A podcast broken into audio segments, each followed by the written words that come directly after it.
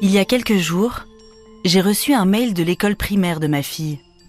C'était pour convier parents et enfants à un atelier sur les émotions, comment les accueillir, comment les comprendre. Moi, j'entends aussi comment les gérer, les canaliser.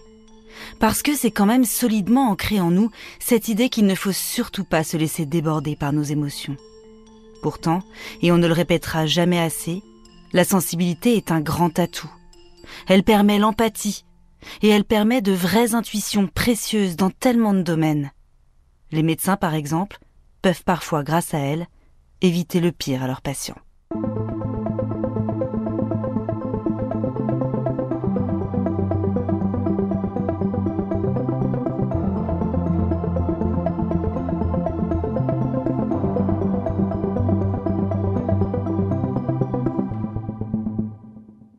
Je suis Éléonore Merlin, journaliste à RTL et vous écoutez Symptômes. Dans ce podcast, des médecins me racontent le cas le plus marquant de leur carrière. Un patient aux symptômes mystérieux, parfois jamais vu ailleurs, et pour lequel ils ont mené l'enquête pour tenter de le guérir.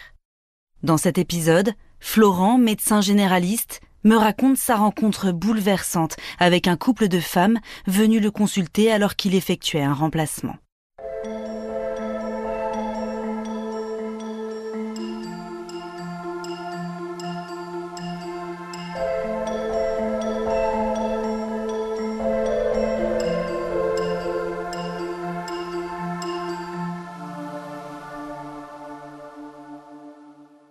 Alors, au début de cette histoire, je suis un jeune médecin généraliste. Je viens d'être diplômé il y a peut-être un an, un an et demi.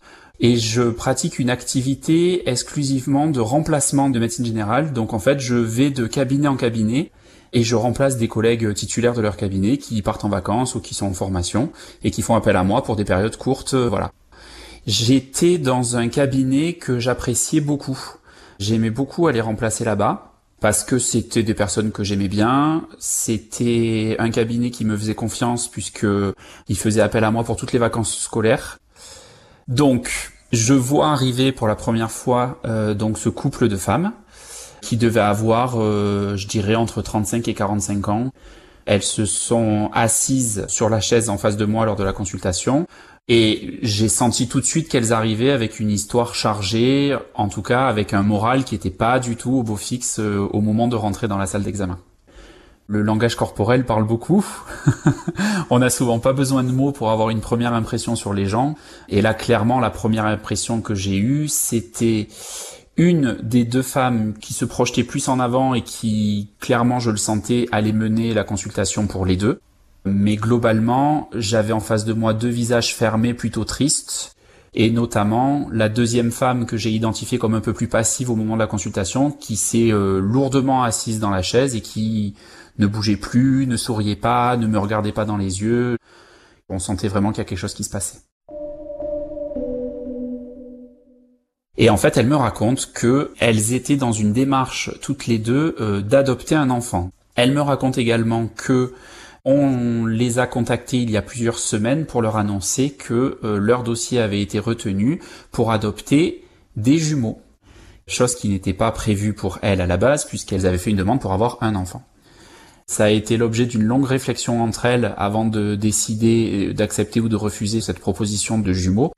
Mais dans le contexte, dans la situation, elles ont décidé que on leur euh, faisait cette proposition, qu'elles ne pouvaient pas la refuser, et donc elles ont réorganisé leur domicile pour pouvoir accueillir justement ces jumeaux.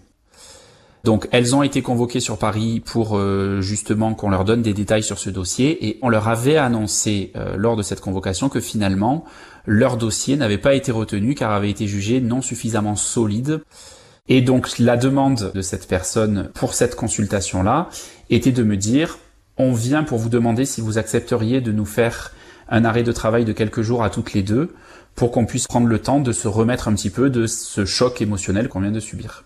Effectivement, je n'ai pu qu'imaginer l'ascenseur émotionnel horrible. En tout cas, c'est vrai que j'ai une empathie immense qui s'est mise en jeu tout de suite euh, envers ce couple, en s'imaginant bien euh, monter sur Paris, pour euh, finaliser des démarches d'adoption et finalement se rendre compte sur place qu'on nous annonçait qu'il n'y aurait pas d'adoption à, ce moment-là.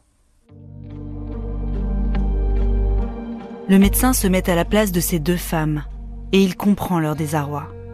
Elles ont tout envisagé pour accueillir non pas un, mais deux enfants. Elles ont fait leur compte. Elles ont entrepris des travaux d'extension de leur maison. Elles se sont projetées avant de subir un véritable choc émotionnel. Alors bien sûr, le médecin ne réfléchit pas longtemps pour leur arrêt de travail. C'est clair, elles ont besoin d'un répit pour digérer la nouvelle et repartir du bon pied. Mais il y a autre chose. Depuis qu'elles se sont installées face à lui dans le cabinet, il les observe. Et l'une des deux l'inquiète par son apparence et son comportement. Alors sur le moment, je me suis dit, on peut tout à fait comprendre euh, la situation et on peut tout à fait comprendre l'abattement. Mais pour autant, je me suis quand même dit, certes, je vais leur faire leur arrêt de travail à toutes les deux parce qu'elles en auront besoin. Je vais pas ne faire que ça et je vais également mettre en place un bilan pour cette personne qui est assise dans la chaise Peut-être que je le fais pour rien et à ce moment-là que le bilan sera normal et à ce moment-là tant mieux, j'aurais fait une, précaution inutile. Mais pour autant, j'ai quand même mon instinct qui m'a fait me dire creuse un petit peu du côté de cette personne-là. J'ai trouvé qu'elle avait effectivement un teint très pâle. Alors c'est très difficile de juger euh, de la pâleur d'un teint de quelqu'un qu'on n'a jamais vu parce que souvent euh, c'est par rapport à, à sa coloration de peau habituelle qu'on juge qu'une personne est pâle. Et je me suis posé la question sur le moment, est-ce que au-delà du choc émotionnel qu'elle a vécu, est-ce qu'il n'y a pas une autre raison médicale à justement cette pâleur qui moi m'a frappé sur le moment? Et donc je leur dis, voilà, pour, euh, pour être sûr que tout va bien euh, à côté de ce choc que vous avez vécu, faisons cette petite prise de sang. Et comme ça, ça nous permettra de nous revoir pour les résultats de la prise de sang. Et ça me permettra de reprendre de vos nouvelles dans la semaine pour savoir un peu comment vous allez. Alors, j'ai des nouvelles le lendemain parce que le laboratoire m'appelle pour me communiquer les résultats de la prise de sang. Ça se fait fréquemment quand il y a une anomalie sur le bilan biologique qui nécessite que on prévienne ou qu'on intervienne rapidement auprès du patient et donc là, je reçois un coup de téléphone du labo qui m'informe effectivement que euh, cette personne est en anémie, donc elle a une carence en hémoglobine, et cette carence en hémoglobine est probablement récente vu ce qu'on voit sur la prise de sang. L'hémoglobine, c'est la partie du sang qui permet d'accrocher les molécules d'oxygène et qui permet d'aller les distribuer à l'intérieur des cellules. Quand on manque d'hémoglobine, il y a moins d'oxygène disponible et donc, il y a moins d'oxygénation des cellules, sauf que toutes les cellules ont besoin d'oxygène pour vivre correctement. Donc, il y a un mécanisme qui se met en place d'activation au niveau du cœur, qui essaye de compenser le manque d'hémoglobine en augmentant le débit de circulation du sang. Comme le sang est moins concentré en hémoglobine, on accélère le débit de manière à ce qu'il y ait suffisamment d'oxygène qui arrive dans les tissus. Et cette accélération brutale du débit, elle peut avoir des conséquences cardiaques qui peuvent être graves parce que ça peut aller jusqu'à l'infarctus du myocarde et donc ça peut aller jusqu'au décès.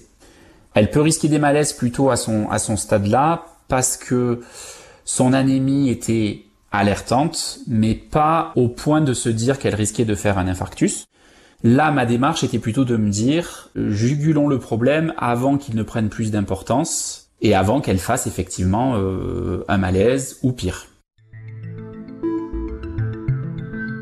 Le docteur avait vu juste pour cette patiente. La pâleur de son visage et sa fatigue évidente font bien partie des symptômes de l'anémie. Maintenant, il est très important de comprendre d'où elle vient. Le plus souvent, elle est liée à une carence en fer ou en vitamine B12 ou B9. Mais elle peut aussi venir d'une pathologie digestive ou de la moelle osseuse. Le docteur sait qu'il va falloir investiguer et surtout traiter. Il faut remonter le taux d'hémoglobine de cette patiente. Il appelle l'hôpital le plus proche pour organiser sa prise en charge.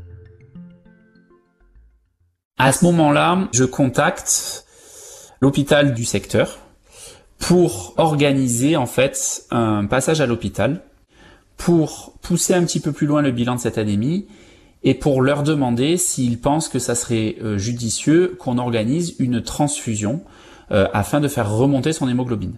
Comme ça, je vais pouvoir les appeler avec une conduite à tenir en leur disant j'ai eu l'hôpital au téléphone, ils peuvent vous recevoir à telle date ou à telle heure pour organiser ce bilan et cette transfusion. Et une fois que j'ai effectivement la confirmation de l'hôpital qu'ils peuvent la recevoir dès le lendemain pour lui faire ce bilan et voir s'il y a nécessité de la transfuser, je décide d'appeler le couple. Et donc c'est la personne qui m'a parlé tout le long de la consultation qui décroche. Je lui explique à ce moment-là que j'ai eu les résultats du laboratoire et que euh, sur la prise de sang, il y a un problème qui s'appelle une anémie et que euh, il faut qu'on intervienne relativement rapidement pour éviter que ça devienne dangereux pour elle. Tout de suite, euh, la, compagne me, me, prend la parole et me dit ben, Je suis très content que vous m'appeliez docteur parce que justement, ma compagne vient de faire un malaise. Elle a perdu connaissance en sortant des toilettes, elle est tombée dans le couloir et en fait elle est tombée inconsciente pendant quelques secondes en sortant des toilettes. Donc là, quand elle me dit cette phrase-là, dans ma tête, je change tout de suite mon fusil d'épaule en me disant, elle vient de faire un malaise, elle a une anémie, donc on ne peut pas attendre demain. J'ai à la fois un problème à la prise de sang et j'ai à la fois un problème physique, un symptôme clinique avec ce malaise qui me fait dire qu'il faut intervenir tout de suite. Donc effectivement, je vous appelais initialement pour vous prévenir que l'hôpital vous attendait demain. Euh, on ne va pas attendre demain. Je vais vous demander, s'il vous plaît, de l'emmener tout de suite aux urgences de cet hôpital. Je m'occupe de vous rédiger un courrier. Et euh, donc elle me dit, pas de problème, je la mets dans la voiture, je fais un crochet par le cabinet pour venir récupérer votre courrier et je l'envoie euh, directement aux urgences. Et moi, on va arriver à la fin de ma semaine de remplacement dans ce cabinet. Et donc, euh, je n'aurai plus de nouvelles et je n'y reviendrai plus avant les prochaines vacances scolaires qui sont donc dans deux mois et demi. Donc, je sais en partant que le médecin titulaire prendra la suite de ce que j'ai fait. Je sais que j'ai noté dans le dossier médical tout ce qui s'était passé. Je sais que je les ai laissés entre les mains des spécialistes des urgences. Et en plus de ça, je ne sais pas à ce moment-là si elle a quelque chose de grave ou pas. Donc euh, la possibilité reste que ça ne soit finalement pas grand-chose. En effet, cette anémie, ça peut ne pas être grand-chose, comme cela peut être lié à une pathologie plus grave. Mais c'est le lot du médecin remplaçant de devoir passer la main. Pendant deux mois, il va exercer ailleurs, dans d'autres cabinets, et ne plus trop repenser à cette patiente. Et quand il revient aux vacances scolaires suivantes, il a rapidement de ses nouvelles. Quand j'arrive au prochain remplacement, donc dans ce cabinet, euh, quelques semaines après, on fait avec le titulaire du cabinet quelque chose que j'aime bien à l'époque quand ça se passe, et c'est pour ça que j'aimais bien travailler dans ce cabinet-là, c'est que j'ai une relève en arrivant. J'ai le titulaire du cabinet qui me donne des infos sur les quelques patients qui sont en cours et qui nécessitent une surveillance particulière ou qui nécessitent des choses particulières. Et dans cette relève, elle commence par me parler de ce couple. Et c'est immédiatement là que je me remémore tout ce qui s'est passé avant. Et effectivement, je suis très curieux de savoir ce qu'elle va m'annoncer, parce que je suis curieux de savoir qu'est-ce qu'il est advenu de ce couple. Elle m'explique que suite à l'hospitalisation, effectivement, les choses ne se sont pas très très bien passées pour ce couple, puisque en plus de son anémie et de son malaise, en arrivant aux urgences, la patiente a fait une crise de convulsion. Ça, sur le moment, ça m'étonne parce que je comprends pas pourquoi elle a fait une crise de convulsion. Suite à cette crise de convulsion, elle a donc été logiquement hospitalisée et elle a été hospitalisée en service de réanimation parce que son état neurologique était assez inquiétant. Elle a bénéficié de la transfusion qu'il lui fallait et bien entendu l'hôpital lui a réalisé des examens. Et dans ces examens, elle a notamment fait un scanner et c'est au scanner qu'on s'est rendu compte qu'il y avait en fait une tumeur au niveau de son cerveau. C'est à cause de cette tumeur qu'elle avait tous les symptômes qu'elle a présentés. Et effectivement, du coup, ça faisait du sens. Sur le moment, en fait, ils l'ont hospitalisé en service de réanimation, ils l'ont stabilisé, ils l'ont sorti d'affaires, ils l'ont transfusé, ils lui ont mis des traitements pour éviter qu'elle refasse des convulsions, elle avait convulsé à cause de la tumeur, et ils ont organisé la prise en charge de cette lésion, et la prise en charge se fera par euh, la réalisation d'un traitement qui s'appelle un gamma knife, c'est un terme un peu complexe, pour expliquer que globalement, on va utiliser des techniques pour aller essayer de contenir ou de euh, diminuer un petit peu euh, la tumeur directement dans le cerveau au moyen de rayons gamma, qui est une technique qui permet d'éviter de devoir faire une chirurgie, parce que selon l'endroit où est située la tumeur, c'est parfois pas possible de l'opérer. Et là, elle n'était pas opérable, effectivement. Le gamma knife, c'est un traitement qui s'inscrit dans la durée, donc euh, c'est un traitement qui n'est pas en une seule fois. Elle a des rendez-vous réguliers qui sont prévus pour organiser sa prise en charge à ce niveau-là. Et donc, ma, ma consoeur m'explique à ce moment que par les bons soins qu'elle a eus à l'hôpital, elle a réussi à, entre guillemets, passer le cap de sa convulsion, de son anémie, etc., etc. Globalement, ils lui ont sauvé la vie sur le moment. Et donc, elle a pu rentrer chez elle avec la prise en charge de ce cancer cérébral qu'elle a développé. Lors de la relève, on m'explique que il faut que j'aille la voir toutes les semaines pour prendre de ses nouvelles, savoir comment elle va, régler les ordonnances courantes et, euh, et pouvoir être présent si jamais il y a une problématique. J'ai une immense émotion en fait qui m'a envahi. Je me rappelle que ça m'a fait monter les larmes aux yeux tellement d'émotion d'imaginer en fait comment tout avait pu basculer euh, rapidement comme ça. Je me replonge immédiatement dans euh, la consultation initiale, dans la toute première qu'on a eue ensemble. Je repense bien entendu à l'histoire. Je repense au fait que quelques mois avant, ce couple avait un projet de vie euh, d'adopter et que quelques mois plus tard, le projet de vie a complètement basculé. Après, je les avais pas encore vus.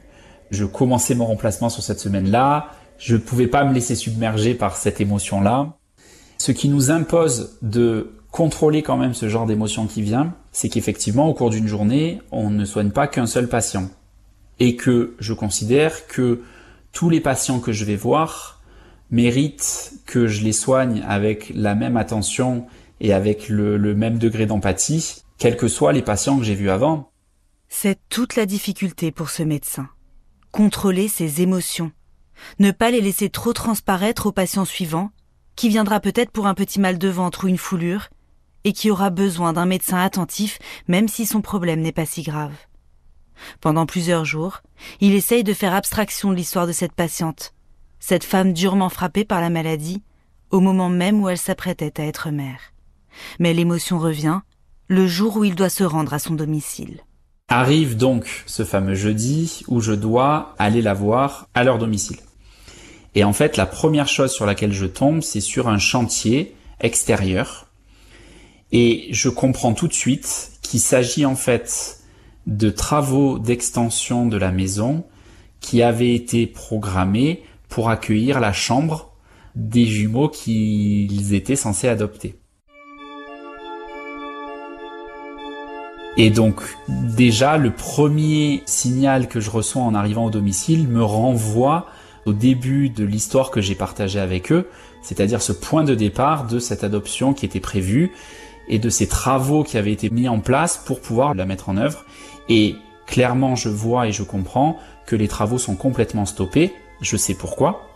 Et tout de suite, je me rappelle d'avoir eu un énorme frisson qui m'a parcouru avant même qu'elle m'ouvre la porte, de me retrouver devant cette porte avec à mon côté ce chantier qui était en cours et de comprendre tout de suite que c'était censé être une chambre d'enfant et que tout s'est arrêté parce que non seulement il y avait plus d'enfants, mais qu'il y avait autre chose de bien plus grave euh, à la place. Et donc je frappe à la porte. Alors à ce moment-là, le couple m'accueille et me fait rentrer et toujours sur le même mode de fonctionnement qu'au début, je sens que c'est la compagne qui prend le, leadership sur la situation, qui m'accueille, qui m'installe. Je vois du coup ma patiente que j'aurais presque eu du mal à reconnaître sur le moment parce que forcément bon ben on, a affaire euh, désormais à une patiente qui est en train de se battre contre un cancer.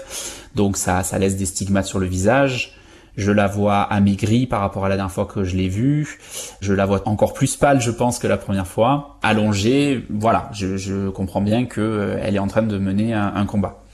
Et sa compagne qui m'accueille, qui m'assoit sur une table et qui me sort un énorme dossier, un, énorme classeur, où tout est vraiment organisé, millimétré, des intercalaires, chaque chose, chaque situation, on sent que vraiment euh, ça lui tient à cœur d'avoir euh, un contrôle le plus absolu possible sur tout ce qui se passe et surtout le côté médical, paramédical, euh, vie, etc., etc.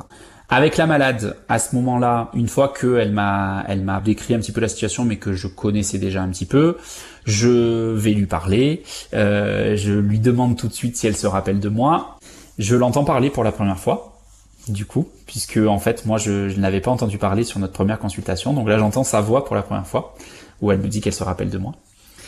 Et en fait, je m'occupe principalement de vérifier qu'il n'y a pas de mauvaises choses qui se soient passées depuis la semaine précédente où elles avaient vu la titulaire du cabinet.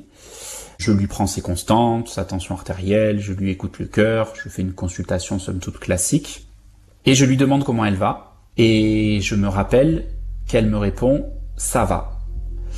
Et, et ce ça va, je sais pas pourquoi, il m'a pris au trip parce que euh, comment vous allez, ça va, c'est une question rhétorique et c'est une question qui, voilà, c'est du quotidien. Mais ce ça va là, je me suis dit dans ma tête, s'il y a une personne au monde qui a le droit de me répondre ça ne va pas, c'est cette, c'est cette dame, c'est cette personne-là.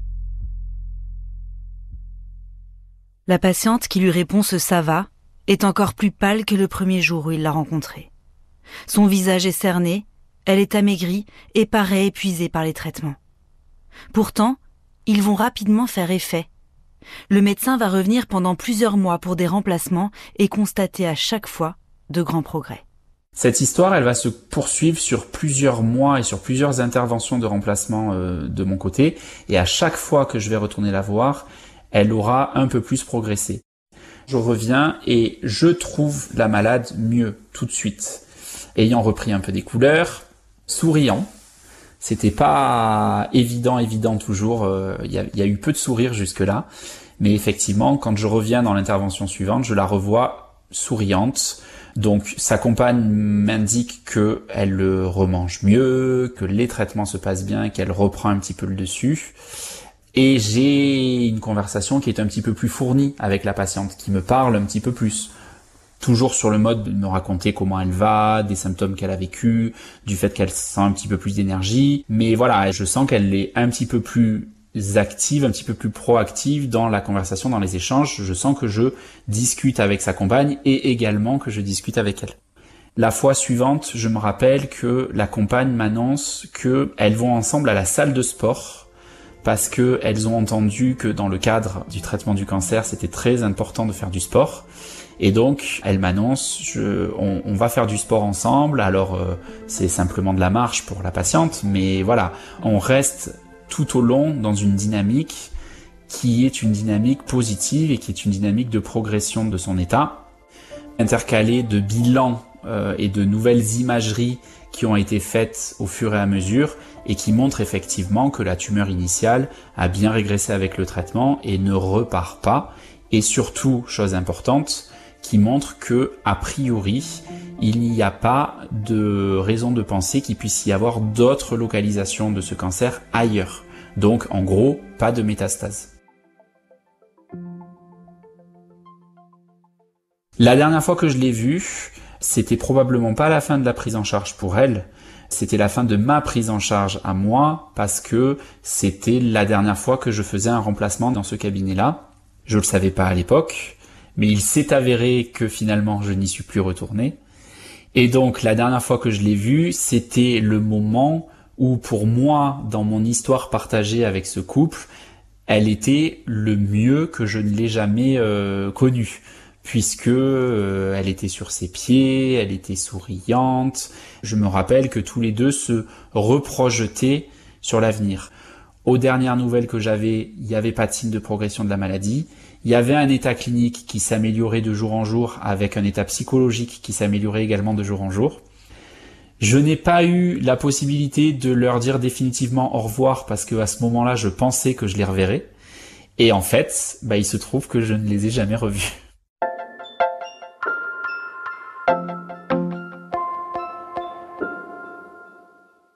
Comme souvent, ce médecin remplaçant n'aura pas la fin de l'histoire mais il reste sur cette image positive d'une patiente dont l'état s'améliorait de jour en jour.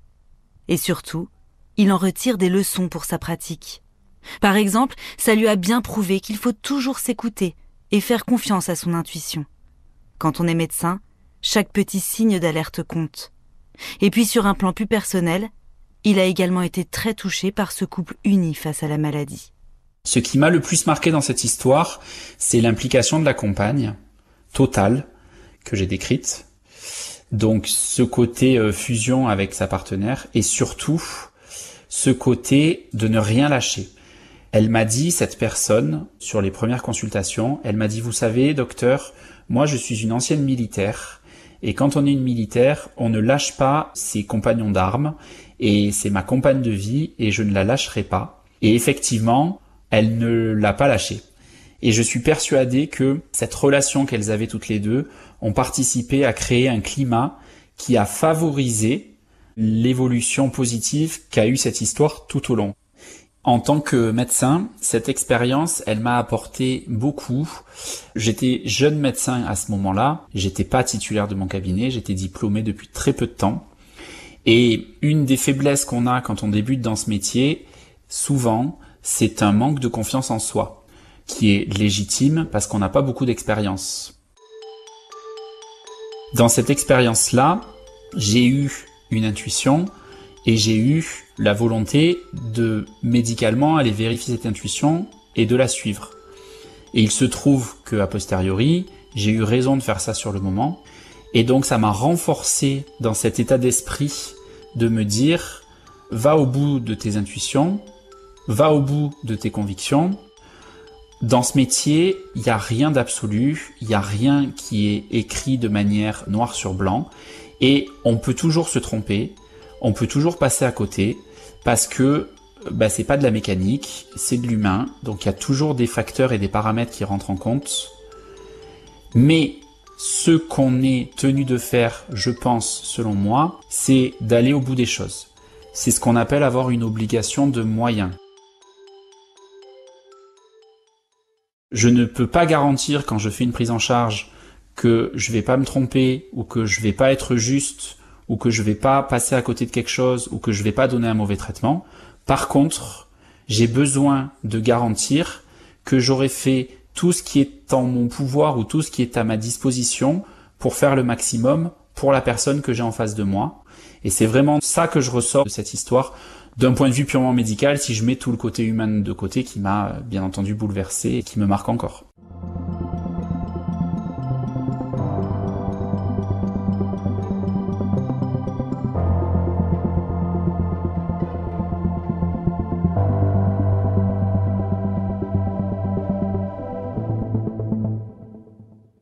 Les tumeurs cérébrales représentent 1% des cancers diagnostiqués et dans leur grande majorité leur origine est inconnue.